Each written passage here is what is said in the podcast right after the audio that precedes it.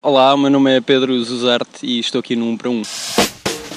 Hoje trago-vos uma notícia bastante pesada. Portugal está no top 5 da obesidade infantil. Epa, logo agora que estávamos numa cena tão boa de vitórias, tínhamos de ter uma derrota europeia.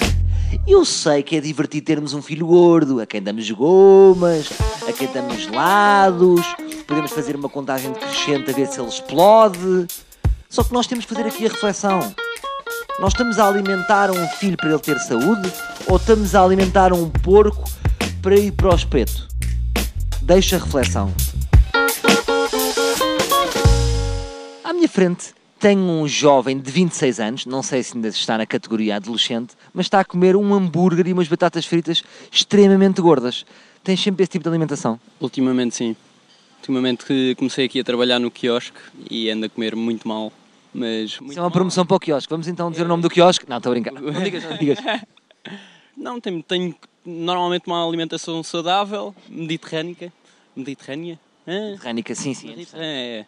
E pronto, e agora comecei a comer comida fast food e, e pronto.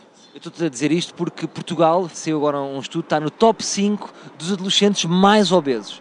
Tu achas que isto é mesmo verdade ou tem um bocadinho a ver com esta moda do slim fit? Que há, há muitas pessoas que usam calças tão justas e isso destaca as sai- curvas das sai pessoas. Por fora, sai por fora.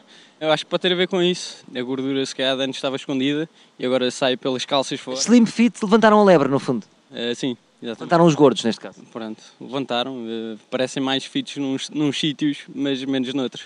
Porque estes putos de hoje em dia, a ideia que eu tenho, não sei se é a ideia que tu tens, não fazem exercício. O único exercício que eles fazem é no Minecraft, num videojogo. É um videojogo. Pá, não sei, depende dos miúdos, depende das educações. Por exemplo, tu comes couves ou legumes. Como sim? Muito. Muitos verdes. Muitos verdes. Muitos verdes. Mas os putos não comem, não é? Não sei. Não vou ir por casa a casa a, a conferir a alimentação, mas eu diria que em Portugal há- deve haver uma, uma dieta saudável até. Mas não achas que o problema dos legumes é que falta assim uma referência forte? Por exemplo, o McDonald's tem o Ronald McDonald. Isso é verdade. Os verdes, não sei, se Não o devia haver- Sporting jogasse alguma coisa, se calhar comia-se mais. Portanto, não pode ser o Sporting, mas acho que é que devia ser uma referência, tipo o Super Nabo, Não, verdocas. O verdocas acho que o Verdocas. O Verdocas é aquela típica ideia de institucional, não é? Uma campanha que custou um milhão de euros e o conceito que inventou é o Verdocas. Verdocas. Não é? Pá, eu acho incrível. O Verdocas, ouve os conselhos do Verdocas.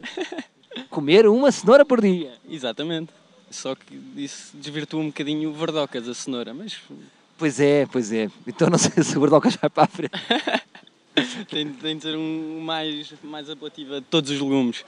Sim, tinha que ser a bandeira LGTB. Olha, boa ideia. Mas como é que era o nome? Era o gay. Não era? Eu sou o gay, meninos, comam do nabo. Comam legumes. Sim, pepino. Olá, eu sou Verdocas, uh, estou aqui a dar um depoimento passado um ano da campanha, pá, usaram-me para a campanha, sim senhor, a campanha não teve sucesso, pá, porque a malta chamava-me ranhocas, uh, por causa da brincadeira de ser verde, outros legumes queixaram-se também que não se viam, não se reviam na cor verde, uh, pá, e pronto, olha, estou aqui a dar a cara, estou sem trabalho, sei que a TSF é uma rádio muito ouvida, se alguém quiser dar trabalho ao Verdocas, pá, passem no meu LinkedIn, Ahm, pá, e vejam o meu CV, vejam o que é que acham. Está bem? Está bom, Salvador? É para fazer o fecho? Ok. Ah, sou o Verdocas, voltamos. Eu não volto, pronto, mas volto ao Salvador amanhã com mais um, um para um.